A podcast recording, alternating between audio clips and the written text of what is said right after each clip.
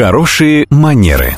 Как произвести впечатление и избежать неловких ситуаций, расскажет преподаватель по современному этикету Татьяна Баранова. Здравствуйте. У моего мужа и старшей дочери день рождения осенью. А это значит, что для меня пришло время активного выбора подарков. А задумывались ли вы когда-нибудь о том, что существует определенный подарочный этикет? Что подарить – это вопрос, конечно, очень индивидуальный и специфический. В этой связи могу лишь предложить учитывать наличествующие у некоторых людей суеверия и предрассудки. Например, связанные с запретом на дарение часов, зеркал или ножей. Кстати, в некоторых культурах подобные предметы возводятся в почти официальный статус. Так, японцам не принято делать подарки, состоящие из четырех предметов или содержащие в названии цифру 4. Это связано с тем, что в японском языке цифра 4 созвучна слову «смерть». Дамам обычно не рекомендуют дарить алкоголь, ну, по крайней мере, крепкий а мужчинам предметы одежды, такие как галстуки или носки, если вы, конечно, не являетесь близкими друзьями или родственниками. Преподносить подарок нужно с радостью и поздравительными словами. Никак не нужно сопровождать это рассказом о том, что вы изначально хотели купить другое, потом подумали, что другое у именинника уже есть и стали искать это, а потом не сразу нашли, ну и так далее. Именинник же, в свою очередь, должен принимать подарок с благодарностью и улыбкой, по возможности искренней. Даже если это уже третий за вечер футбольный мяч чемпионата мира, а он и сам футбол-то не особо любит. Всегда важно помнить. Даритель потратил свое время и, скорее всего, деньги. Он уделил вопросу подбора подарка имениннику свое внимание.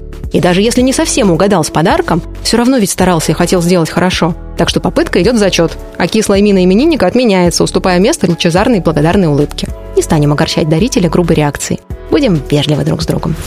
Хорошие манеры – Хорошие манеры. Как произвести впечатление и избежать неловких ситуаций, расскажет преподаватель по современному этикету Татьяна Баранова. Здравствуйте. Хорошим собеседником, наверное, хочет быть каждый. Но как этого достичь, понятно далеко не всегда. Давайте пройдемся по основным правилам ведения беседы, и, возможно, многое сразу станет на свои места. Во-первых, непременно проявляйте интерес к собеседнику и его речи. Показывайте, что вы увлечены беседой, только не переусердствуйте. Задавайте вопросы. Причем желательно открытые, а не те, на которые можно услышать в ответ лишь «да» или «нет». Помните, люди любят говорить гораздо больше, чем слушать. Так что дайте вашему собеседнику возможность высказаться. Побудьте благодарным слушателем, ему должно понравиться. Если есть возможность, попросите у собеседника совета или обратитесь с просьбой в чем-либо разобраться, так как он в этой области прекрасный специалист. Тем самым вы польстите человеку и дадите возможность стать еще чуть-чуть выше вас на момент урока от профессионала.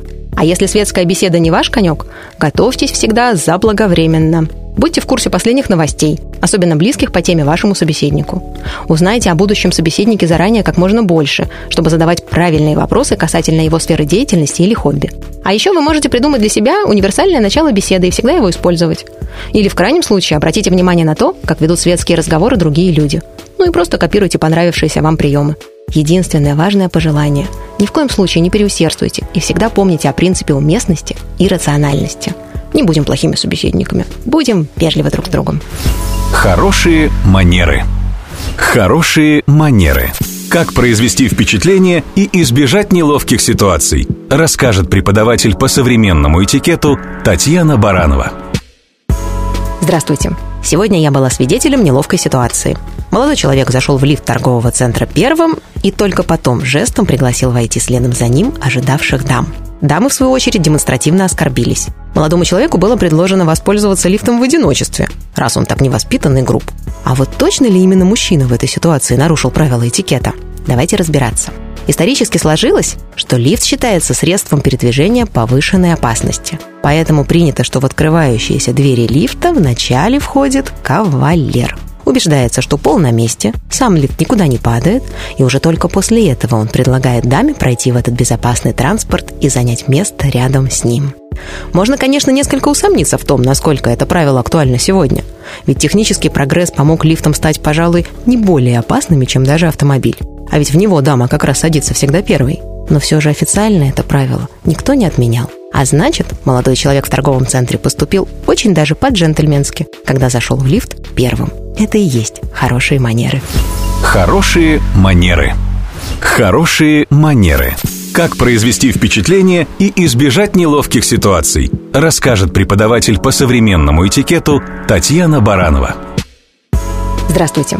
Все мы бываем в ресторанах. А вот знаете ли вы о том, что есть разные виды столового этикета? Да-да, принимать пищу – это целое искусство, которое имеет свои культурные, исторические и географические особенности. Традиционно выделяют американский и европейский стили еды. Строго говоря, европейский стиль можно также разделить еще и на французский и английский, но это уже тонкости. Если вы едите по-американски, то вилкой вы можете пользоваться как в сочетании с ножом, так и отдельно. То есть вы отрезаете один кусочек еды, кладете нож сбоку на тарелку, а затем перекладываете вилку с этим кусочком в правую руку и отправляете еду в рот. А вот в европейском стиле вилка никогда не используется отдельно от ножа, только в сочетании с ним и когда отрезаете кусочек пищи, и когда подносите эту пищу к рту. Если вы делаете перерыв в трапезе, то согласно американскому столовому этикету вы оставляете нож там же, то есть на краю тарелки. А вот вилку вы можете положить параллельно ему, но уже не на край тарелки, а по центру. Пауза в европейском столовом этикете обозначается перекрещенными на тарелке столовыми приборами.